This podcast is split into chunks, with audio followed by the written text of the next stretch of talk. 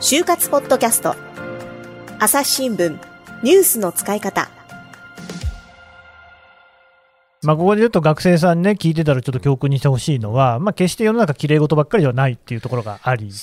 なんだけれども、まあ、今みたいな話っていうのも、うん、まあ、実は結構、その働き方その後のね、まあ、本質そのものなのかもしれないですよね。悩ましいですね、これってね、うん、やっぱりだから、でもちょっとここで言いたいのが、はいはい、いや、囲い込まれる学生、羨ましいなとか、そういう話になるかと思うけど、これぐらい企業は採用に魂かけてんだってことなんですよ。うんそれは間違いないですね。ちょっとだけエピソードを言うと、うん、今回あの、リクルートの社長って、井出小葉さんって僕の2年後輩の人に変わるんですよ、年齢1個下のね。あのこの人はホールディングの社長になるんだけど僕一緒の部署で働いてたんですけど、うん、そうですか。まあキレッキレですごい人でした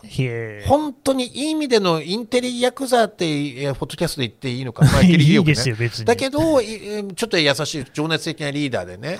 で彼を取った人の武勇伝を聞いたことがあってねあのなんか当時のあの僕の詰めてた会社の採用基準って自分より優秀で昨年より優秀なやつを取れっていう。でそれを真に受けちゃって、うん本当に1人しか内定出せなかった人がいて、その人が取ったのが井出小さんだったらしいっていうね。ああ、もう本当に優秀な人ってことですね、うん。でもそれはだから、でもやっぱり何としてでも取れっていうので、やっぱり取った人が、その後の大ヒット商品を作るかもしれないし、まあ、そうなんですよね、彼は完全に本当に IT の会社にリクルートを変えていったんで、えーってことでね、やっぱりその才能にこうね、あの、を、あの、次の社会を作ってくれる才能に期待してるんだってことでね。だから、ある意味今年の朝日新聞さんの採用なんてね、まあ、ポッドキャストもいいけれども、それ以上の朝日新聞を、えー、破壊して想像するようなプロダクト X を作る人っていうのがね、きっと入ってくれると信じてるし、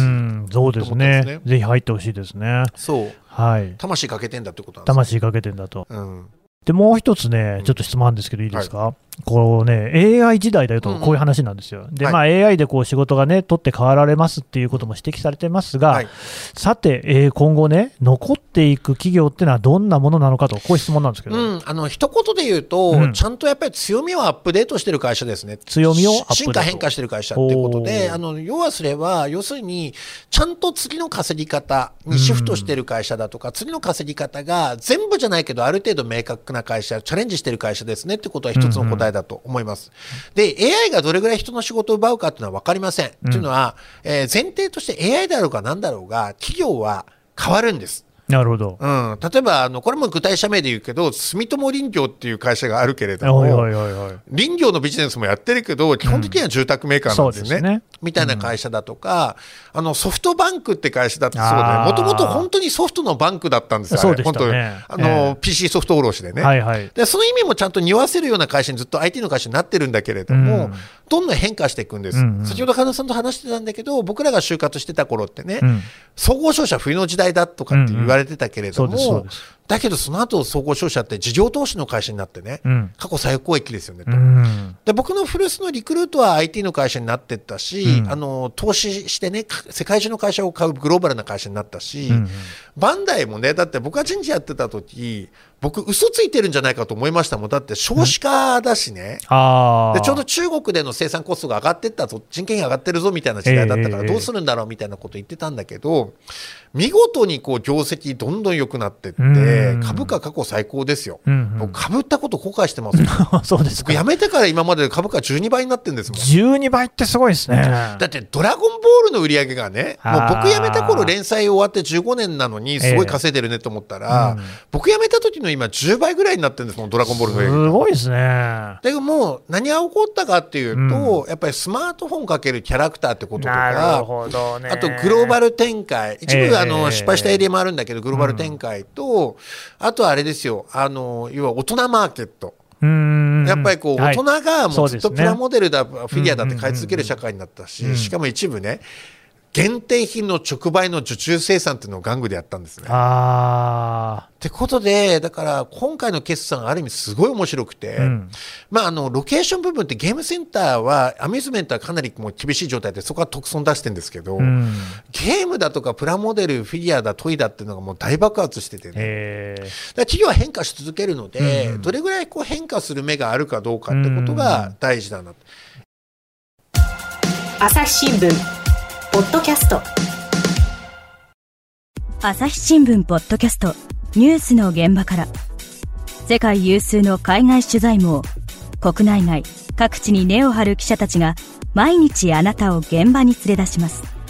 音声で予期せぬ話題との出会いを。朝日新聞ポッドキャスト。ニュースの現場から。AI は僕には一部異論があってね、うん、AI が人間の仕事を奪う一方で人間の仕事を作り続けているっていう逆説があるんですよね。うんうんうん、結局 AI が今のところ奪ってるのは仕事じゃなくて作業であって、うん、しかもその作業ってなんで今まで人間やってたのって話があったりしてね。うんうん、で実はあの AI と一緒に人間の仕事ってフィジカルな仕事が増えてるよねとか、うん、やっぱりマネジメントとかクリエイティブは今のところ人間だよねとか。うんうんそういった部分があったりするんでね、もともとクリエイティブだとか、肉体労働系、マネジメント系、ホスピタリティ系は人間が強いんじゃないかと言われてるんですけど、うんうん、周辺で仕事ができ続けるんでね、えー、ということだなというふうに思いますね。だから AI の問題って本当そうですよね、うん、すごい取って代わられるっていうことが言われがちなんだけれども、うん、多くその誤解されてるなっていうのは、その雇用っていうことと働くっていうことっていうのは、これはまた別の話じゃないですか、そうそうそうう。ん、だそこを取り違えない方がいいんだろうなだし、そもそも産業革命からあの時代から人間は機械と競争し、競争してきたんですまさにそうですよね。変な話ね、例えば確かにあのね、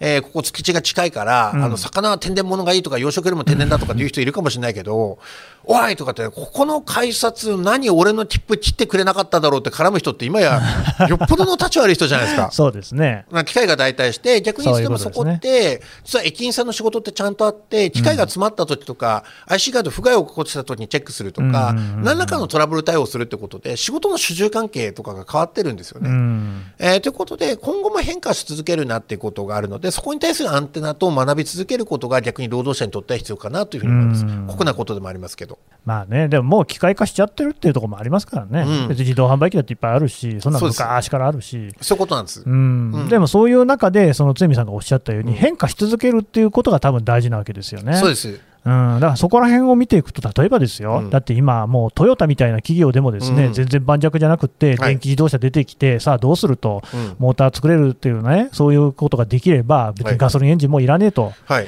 もうああいう企業ですら、要するに日本が高度経済成長の中で、大きくなる中で大きくなって企業っていうのは、もうみんなこう業態の転換みたいなのを迫られてるっていう、そうそうそう、うんうん、あだからね、儲かってる時に社長が危機感って叫ぶ会社はいい会社だと思います。なるほど。それでいうと、トヨタ自動車は僕、リクルート時代、トヨタと一緒に合弁会社立ち上げやったんだけれども、その時にね、あの日本経済がだって日経平均こう、ね、あの7000円台とかいって、そうでした、あとリスナーのね、あの国有化でしたか、えー、リスナー、そういうことがあった2000年代前半にトヨタ最高益だったんだけど、えーあの時にねトヨタと仕事してたらえなんでこの人たちが打ち合わせのたびに危機感って何回も言うのとかね。あもう当時から。そうだから顧客企業にトヨタの工場見学ってねあの当時リクルートとトヨタのやってた合弁でトヨタの工場見学っていう企画があったんだけど、うん、やっぱりうちよりずっと儲かってるのにこんなに危機感危機感って叫ぶ会社ってすごいなみたいなね、ことを言ってたんで、そこがあのすごく大事なポイントだなというふうに思いますね、だからこれをね聞いてる皆さんの企業っていうのもねまあそれこそ朝日新聞もそうだけれども、まあ、今、大変な状況にあるかもしれない、はい、あるかもしれないけど、まあ、そういう時こそね、実は一番面白いんだっていうところも言えるわけですよね。うん。うん、そうです。あと、これまた従業員視点で言うとね、はい、これ、そうだ、就職ネタで言うとね、これもぜひ言いたいことなんだけど、うんうんあの、いい会社を疑えってことが一言で言うと、いい会社を疑えってことで。いい会社を疑え、うん、あの、いい会社って言葉をそもそも僕も一部いい会社で今日言ったような気もするんだけど、え。いい会社って所詮ね、業績がいいとか、うんうん、株価が上がってるとか、印象がいいとか、商品使ってるとかね、うん、えー、って言うんだけど、労働者としてどうかなって視点が。なるほど、なるほど、そこ大事ですよね。そう、だから僕、やっぱりこう借金いっぱい抱えてた頃のリクルート、めっちゃくちゃ面白かったもんっていう、ああ、そうですか。とにかく、まあ、創業者が逮捕され、借金1兆円だっていうね、状況の中、いやいや、もうトップ関係なく現場が信頼作っていこうぜっていうので、うん、超ボトムアップでね、楽しかったんです。あそうなんですね。うん、ってことがあるので、あの株主とかお客さん視点じゃなくて、従業員視点で見るとちょっと変わるなっていうふうには思いますよね。なるほどね。朝日新聞ポッドキャストさてあの就活ポッドキャストを聞いてくださっている就活生の皆さんにお得なお知らせがあるということですね篠原さん。はい。朝日新聞社の就活キャリアアドバイザー篠原真紀子と申します。概要欄にある URL から、うん、朝日新聞デジタルの就活割にご登録いただくと、はい、就活に役立つ特典3つをプレゼントします。はい、3つあるうちの今日はね3つ目を紹介してもらいます。はい、エントリーシートの趣味特技欄で、うん、もう悩まなくて OK。内定者の実例100をプレゼントしたいと思います。はい、うん、エントリーシートにではにはですね、趣味特技という欄があって、こちら文字数は少ないんですが、結構大事なんですね。